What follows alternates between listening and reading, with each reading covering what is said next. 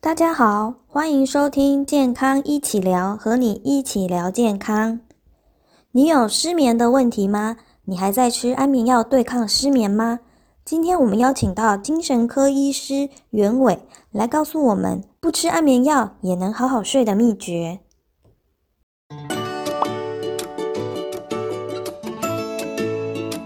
我是振兴医院精神科的袁伟医师。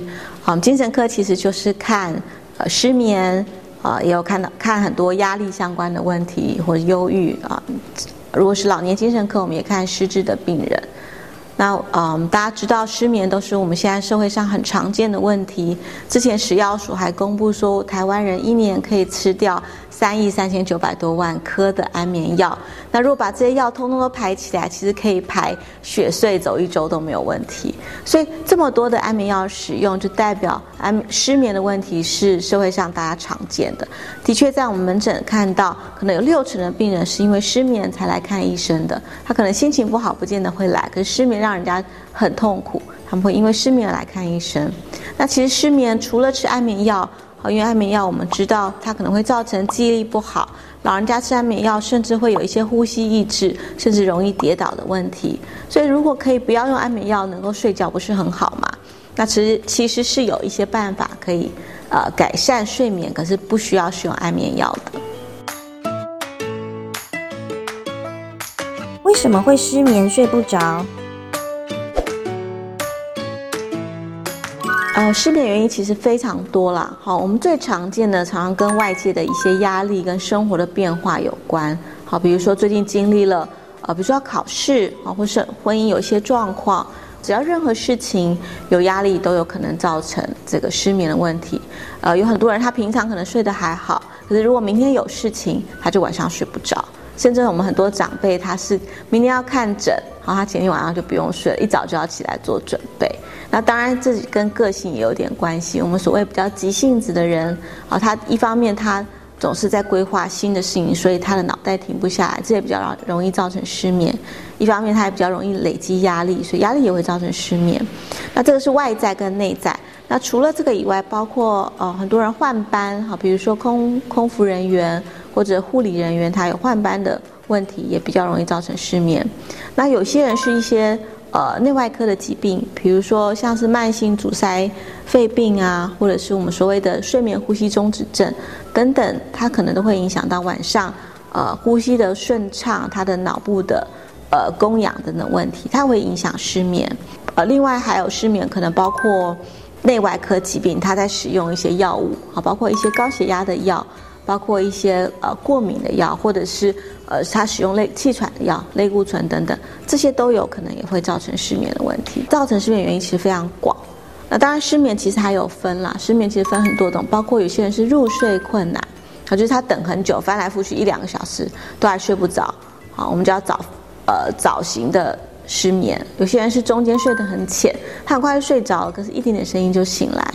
还有一些人是他很容易就醒了，他好像可以睡，中间也还好，可是一大早四五点他就会爬起来，好，这些都算睡失眠的问题。有些人是，你看他好像都在睡，比如说他每天都说他自己睡不好，太太说他明明就整天都在睡觉，好，晚上都在睡觉，那可能就是因为他睡眠品质不好，可能一直做梦，好，所以他感觉像是没有睡，这也算是失眠。而失眠的种类其实很多，那原因可能也都不太一样。失眠会造成什么问题？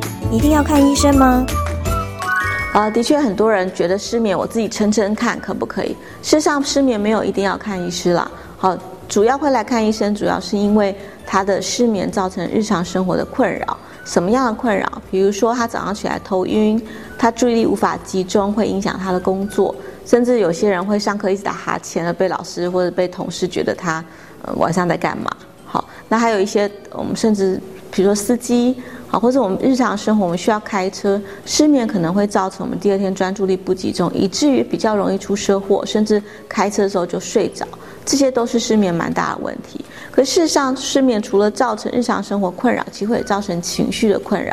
所以有些人他失眠一段时间之后，就开始变得比较容易生气，比较容易沮丧，好像感觉像是忧郁症。可是你真的问其他，哎，他还没有失眠的时候，好像没有其他情绪的问题。那他失眠改善之后，的确他的情绪也会跟着改善。所以失眠有没有一定要看医生？我觉得还是要看他对日常生活的影响程度多少。那失眠也有很多方法，我觉得如果自己可以先用一些方法去让自己睡得好，那当然就不一定要看医生。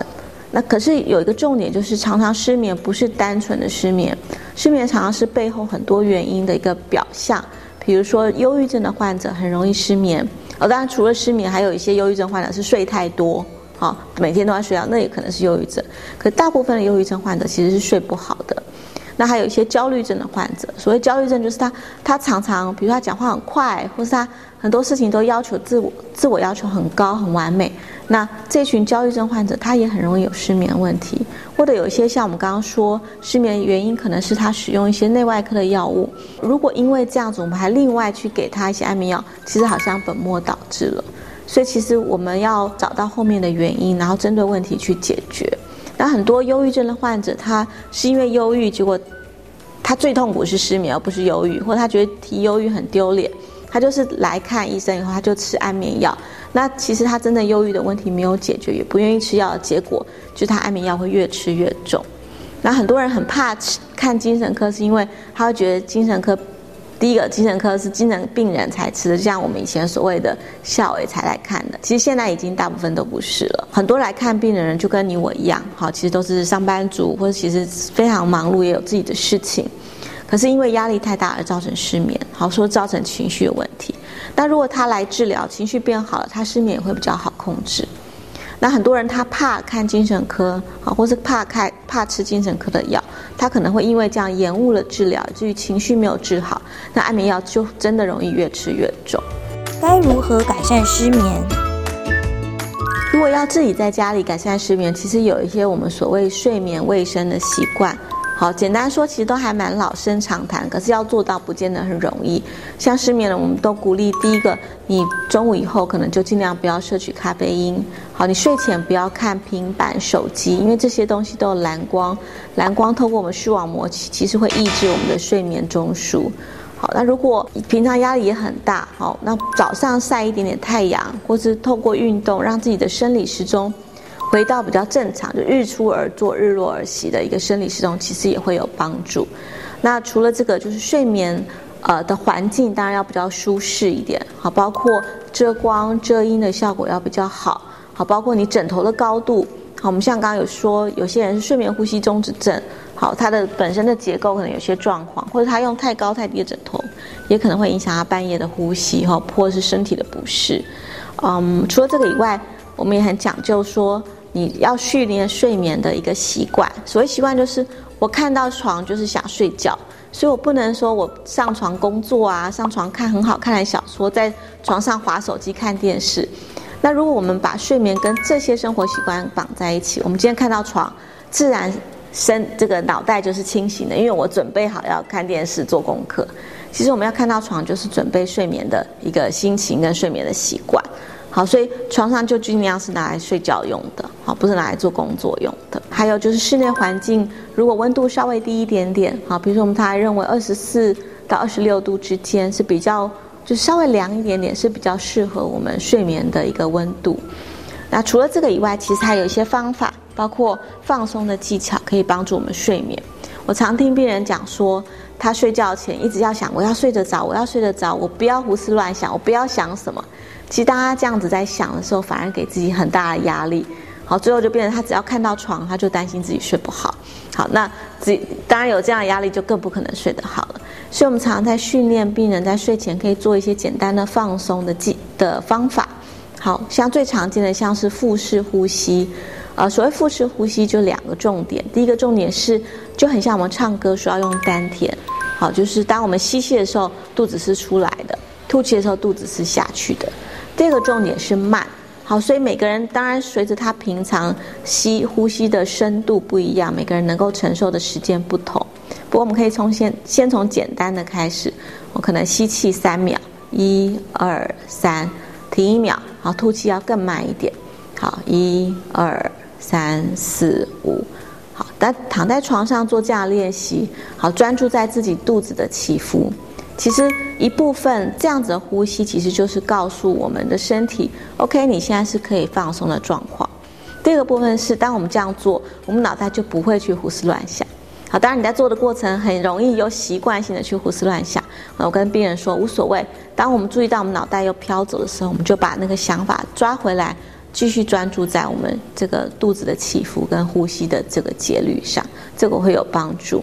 那除了腹式呼吸以外，呃，其实透过包括我们叫渐进式的肌肉放松法，也会有一些帮助。所谓渐进式肌肉放松法，嗯。呃，其实讲讲简单一点，它原理就是我们常常人很紧绷，哈，每天压力很大，人很紧绷。我们听到病人常说他肩颈酸痛、头痛，可是他其实不自觉自己肌肉紧绷。好，那我们要怎么知道自己紧不紧绷？当我们很用力、很用力、很用力的时候，比如说我们把我们手用力、用力、用力抓紧，我们就知道这是紧。好，然后你再松开，你就知道什么叫做松。好，所以在所谓渐进式肌肉放松法，我们常从头做到脚，或从脚做到头。我们先让脚趾头。用力用力用力，做到很紧，然后再放松，好，然后小腿的肌肉、大腿的肌肉，好，手的肌肉，慢慢透过这样的一个练习，让我们身体懂得松，这也是呃方法之一。那像刚刚讲的几个，包括睡眠的生活习惯改变，包括腹式呼吸、渐进式肌肉放松法，我们都叫它做呃认知行为治疗的方法。好，我们去改变我们对睡眠的想法。然后去改变我们因应失眠的时候的行为，认知行为疗法其实跟安眠药的效果效果被证明是一样好的，可是差在哪里？第一个当然差在我们不用依赖药物，好，我们不用担心副作用，说跌倒啊，不用担心记忆的问题。第二点是，当我们停止吃药，那那就没有效了。我今天我长期吃安眠药，我今天不吃，我就是会睡不好。那对于呃，我们已经学会认知行为治疗。治疗失眠的人来说，就算他停止这个呃不再使用认知行为治疗，它的效果其实有一个延续性，它以维持还好几周甚至几个月。所以对身体来说，当然是认知行为治疗的效果跟副作用都是好的，也副作用也比较少的。那除了刚刚说的认知行为治疗法，其实生活的一些调整，包括饮食，都会有一些帮助。最常见我们认为对呃睡眠有帮助，包括钙。跟镁，好，什么东西含有不钙跟镁？奇异果，好，香蕉、牛奶。以前我们大家都听过长辈讲，你睡前，呃，睡不好可以喝一个温牛奶，其实是有道理，它里面有钙、钙跟镁。好，呃，那另外就是色氨酸的补充，色氨酸其实也是跟我们脑中一个放放轻松的物质有关系。好，它也会帮助我们睡眠。色氨酸在什么东西里面有？包括香蕉，包括肉、鸡蛋。好，燕麦等等都会有呃色氨酸的存在。当然，靠光是靠吃饮食，其实真的到脑部吸收的时候，呃，其实到通过这个我们所谓脑脑的障壁进到脑洞的浓度，其实都太少了。所以，嗯，光是用食物可能效果不见得很好。我们不要吃到很多很多才能有帮助。失眠很痛苦啦，所以我们要能够想办法把它解决。哈，那第一个是。不要看怕看医生，看医生不代表我们就要给你安眠药。好，我觉得很多东西都可以跟医生做讨论。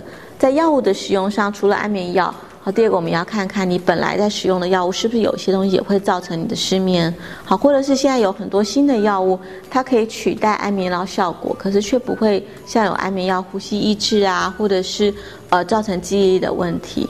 那第二个就是，其实我们要。透过看医生，我们可以更了解，除了失眠，它这个失眠到底后面会不会代表别的问题，比如说情绪的状况、焦虑的状况。那我们针对问题，我们才能去做改善，那失眠才不会变成一个长久的问题。谢谢大家的收听，别忘了多多支持健康一起聊，和你一起聊健康哦。